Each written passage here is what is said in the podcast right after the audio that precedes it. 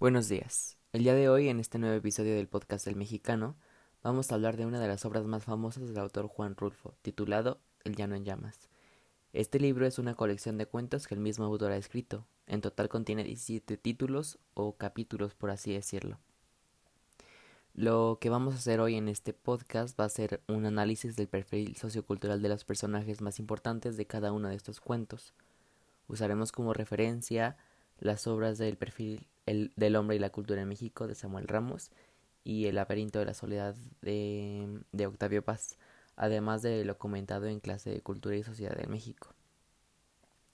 Los personajes que retrata Rulfo en su libro son personas de campo, gente pobre y hacendados. Voy a rescatar algunos de estos y los dividiré de acuerdo a su perfil sociocultural en dos extremos. Eh, el primer grupo que voy a exponer eh, está conformado por eh, los siguientes personajes. Los hermanos Torrico, es decir, Odilon y Remigio, y el narrador del, el personaje principal de La Cuesta de las Comadres. Este es uno de los cuentos que vienen en el libro. Em, la Tacha y su familia del cuento es que somos muy pobres. El borreguero de El Hombre, el cuento del hombre. Esteban el arriero del cuento en la madrugada. Natalia, Tanilo Santos y el hermano de Tanilo Santos del cuento Talpa. Felipa, Macario y la madrina de Macario.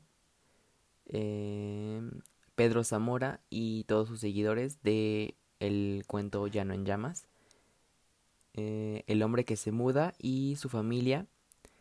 eh, el señor que habla con este hombre que se muda, que es el personaje principal, por así decirlo, de mm, Lubina, el cuento Lubina, el personaje principal de la noche que lo dejaron solo, el hijo y toda la familia de eh, el cuento Paso del Norte, padre e hijo de No oyes ladrar a los perros y las mujeres del cuento de Anacleto Morones. Bueno, todos estos personajes que acabo de mencionar, por lo que se puede leer en la obra de Rulfo, pertenecen al sector desfavorecido económicamente dentro de la sociedad, es decir, son pobres o pobres en extremo, como es el caso de los personajes de em, El Paso del Norte. Eh,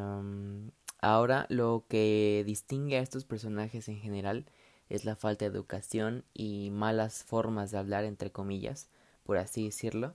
pues como sabemos, en México el acceso a la educación para las clases desfavorecidas es casi inexistente, pues es demasiado difícil mantener a los hijos en las escuelas y es más difícil que salgan a flote de la, o de la pobreza estas personas, precisamente por su situación desfavorecida. Eh, por eso es que por lo general en los sectores mm, que estoy mencionando la gente suele tener muchos hijos, pues los, los tienen para que estos mismos a un futuro trabajen para mantener a sus padres y que eh, tengan más posibilidades de salir de la situación de pobreza. Y esto es algo que justamente menciona el hombre que está hablando con el personaje principal en el cuento de Lubina. Eh, precisamente dice que se tienen hijos para que trabajen para los padres. Es real lo que dice el personaje. Em, y bueno, de acuerdo a la clasificación de Samuel Ramos en El perfil del hombre y la cultura en México, estos personajes podrían entrar en la categoría de El pelado, pues, bueno, o la mayoría de ellos, pues eh, en, la, en el caso de los hombres se consideran superiores por el simple hecho de, de serlo debido a un fuerte arraigo a la cultura machista que ha estado presente desde la conquista de la colonia aquí en México y si no es que antes. Además eh, está la parte de la mujer que también se ve como una persona sumisa que solo está para para tener hijos, para cuidarlos, para estar al lado de los enfermos y y se le se le sataniza, por así decirlo, cuando comete los mismos actos de libertad sexual que tienen los hombres en estos cuentos. por ejemplo, si un hombre se acuesta con muchas mujeres, le dicen un don Juan, mientras que si una mujer hace esto con varios hombres, la tachen de prostituta o de piruja, como en el caso de es que somos muy pobres, las dos hijas de mayores de la familia. Bueno, eh, además en el caso de Pedro Zamora, los hombres ocultan su miedo a, al ser valientes y hacerse los hombres. En el, en el caso de Pedro Zamora me refiero a, a los seguidores de Pedro Zamora y Pedro Zamora, eh, que son eh, los revolucionarios de el cuento del llano en llamas. Y pues básicamente al tratar de, de no dejar caer su hombría o su masculinidad, fingen ser como los más valientes dentro de su grupo para no verse disminuidos o hacerse menos hombres. Igual dentro de los cuentos se puede notar la relación que tiene la gente con la religión, eh, especialmente em, con la Virgen de Talpa, en el caso del cuento Talpa, hablando precisamente de Tanilo Santos. Eh, y las mujeres em, que van a visitar a Lucas Lucantero, Lucatero, perdón, en el cuento de Anacleto Morones. Ellas tienen la devoción con el Santo Niño, que vendría siendo Anacleto Morones. Eh, bueno, estos personajes tienen una fe ciega ante estas representaciones o persona en el caso del Santo Niño. Em, y si lo relacionamos con la obra de Octavio Paz del laberinto de la soledad, em, eh, en este em, en este capítulo titulado mm, Los hijos de la Malinche menciona que el manto de la Virgen, por así decirlo, es el que brinda consuelo a estas personas cuando son despojadas de toda esperanza, como en el caso de Tanilo, que lo que buscaba era eh, sanar su enfermedad. Eh, y es eh, una fe tan aferrada la que, la que tiene que es como la última esperanza que tiene y emprende el viaje tan largo para llegar a este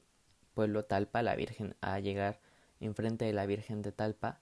para que lo sane. Sin embargo, pues mm, termina muriendo debido a este a, este viaje. Y bueno, de igual manera se observa la migración del campo a la ciudad cuando en Paso del Norte,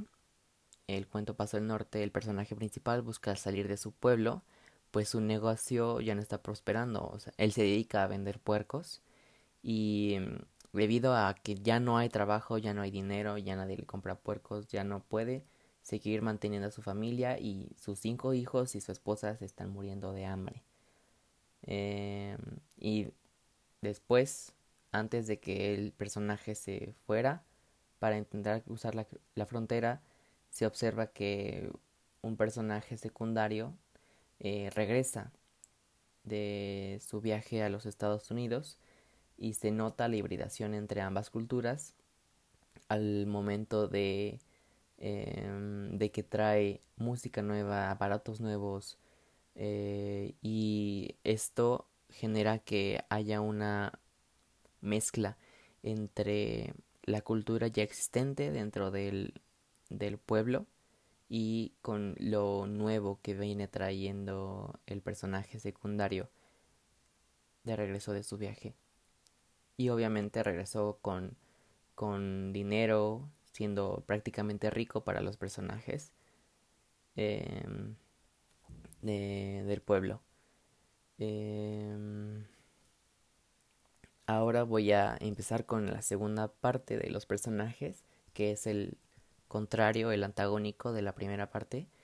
que, eh, bueno, son personajes pertenecientes a la clase social más privilegiada em, económicamente básicamente personas ricas. Em, la lista eh, de estas personas, bueno, de estos personajes es eh, conformada por Euremio Cedillo de la herencia de Matilde Arcángel, Lucas Lucatero y Anacleto Morones eh, de el cuento Anacleto, Amorón, Anacleto Amorones y el gobernador que va de visita en, en el cuento de El día de la del derrumbe, perdón. Bueno, eh, vamos a empezar con hacer referencia a la obra de Samuel Ramos. Para él, el, el burgués, que es este es esta persona em, que es altamente egoísta, no se interesan por lo colectivo, sino que solamente buscan su beneficio propio, eh, hacen sus cosas a cuesta de todas las demás personas que le rodean y, y esto se puede observar fácilmente con los personajes de Anacleto Morones y Lucas Lucatero. Eh, pues el primero, Anacleto, se hizo de una gran riqueza a base de mentiras y falsas esperanzas, aprovechándose de la creencia religiosa de la gente, cumpliendo milagros y haciendo tretas sobre tretas y tras tretas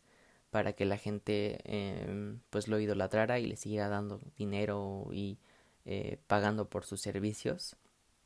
Y el segundo, pues de igual manera, se hizo de riqueza eh,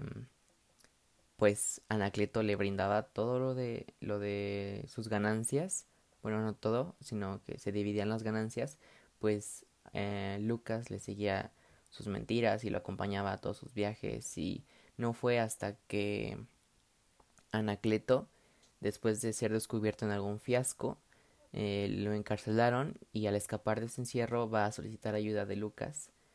y eh, Lucas, al no querer perder como todos los bienes y que quedarse desprotegido y por su beneficio propio,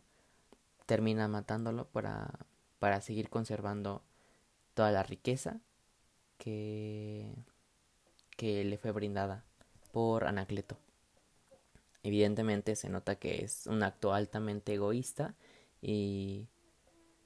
pues que no, no, le interesaba ayudar a su amigo o a su compañero durante el tiempo en que estafaron a la gente.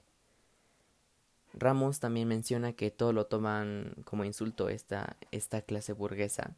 es decir, se ofenden por todo y son altamente rencorosos. Y eh, bueno, esto se observa fácilmente en el personaje de Euremio Cedillo, eh, el padre, el grande, que actúa irracionalmente con su hijo porque Em, su esposa muere protegiéndolo de la caída de un caballo desbocado cuando regresaban de bautizar a su hijo Euremio Cedillo, em, pues junior por así decirlo. Y mm, eh, Euremio Cedillo padre, con tal de no dejarlo pues eh, con ningún bien ni nada para caerse muerto, entre comillas, eh, fue vendiendo partes del terreno del rancho de las ánimas para gastarlo eh, y beber y solo para que todo estuviera eh, pues bien con él. Sin embargo, su hijo no le daba de comer, lo tenía todo maltratado, lo golpeaba, o sea, mantenía a su hijo en las peores condiciones y simplemente se preocupaba por él mismo, por por su propia persona. Y bueno, eh, algo más que se menciona de esta de este sector social es que tiene la mayor educación. Claramente es por su capacidad económica, pues esto les, les hace fácil acceder a los recursos necesarios para aprender y estar en las escuelas o conseguir maestros particulares o bueno, culturizarse, nutrirse de conocimiento. El ejemplo claro de esto es el gobernador que va de visita a Tuxcacuesco en el cuento de El día del derrumbe. Y eh, bueno, aquí ocurrió un terremoto en, en, el pueblo, bueno, en la ciudad y en las zonas aledañas. Y en el momento en que da el discurso para dar apoyo a los conciudadanos, que es como así, así como se refiere a, a las personas a las que les hablan, utiliza un lenguaje formal con palabras que no son comunes entre el léxico de la población pues promedio y eh, bueno con esto eh, denota también el nivel de la educación que tuvo para llegar a ser gobernador. Y además em, eh, se puede notar un poco de egoísmo al momento de no interceder en, el, en cuando se hizo una trifulca em, justo en el momento en el que estaba dando su discurso y solamente se esperó a que terminara para proceder de una manera muy insignificante. Después, em, pues ya como para cerrar este podcast, eh, se puede observar que la mayor parte de los personajes en este libro pertenecen a la clase proletaria, a los trabajadores, campesinos, eran pues gente pobre, bueno son, y esto sigue siendo una realidad hoy en día. La gran mayoría de la población, no solo de México, sino del mundo, pertenece a este sector desfavorecido y lamentablemente ignorante en muchas cuestiones que provocan que sean fáciles de ser utilizados a beneficio de las personas del sector antagónico, el sector que es una minoría, pero es una minoría muy grande, si se me permite hacer esta mm, relación, pues a pesar de que son pocas personas las que se encuentran en esta en esta parte de la sociedad, esta élite, son estas mismas personas las que almacenan todos los recursos económicos del país y del mundo y los poderes del mismo y con esto es que manejan a su gusto el camino que lleva a la nación o el lugar en donde estén regiendo. Y eh, bueno se ven replicadas todas las conductas que menciona Octavio Paz en su capítulo de Conquista y Colonia de opresión de de minimizar, minorizar eh, a las personas, segregarlas para que eh, no se levanten y que no, no se den cuenta de todos los actos inhumanos que han que han perpetuado este esta élite y que hacen para mantener ciegos a, ciegos a, a las personas a la gente ciego, ciegos a los hombres, a las mujeres, y que no, no entren en razón para terminar con, con el abuso de estos eh, sectores favorecidos. Y bueno, con esto cerramos el podcast del Jan en Llamas, haciendo un análisis del perfil sociocultural de, de los personajes y pues muchas gracias por sintonizarnos.